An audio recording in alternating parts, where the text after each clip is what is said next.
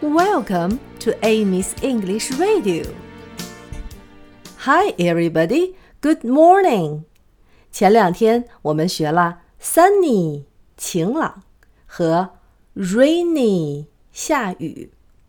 今天我们来学习下雪怎么说。下雪是 snowy。snow e snowy snowy 现在我们是不是就可以把 snowy 放进歌谣里了呢？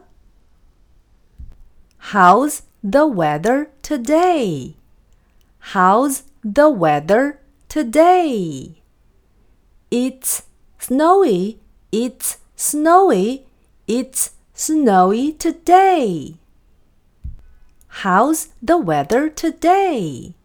How's the weather today? It's snowy. It's snowy. It's snowy today.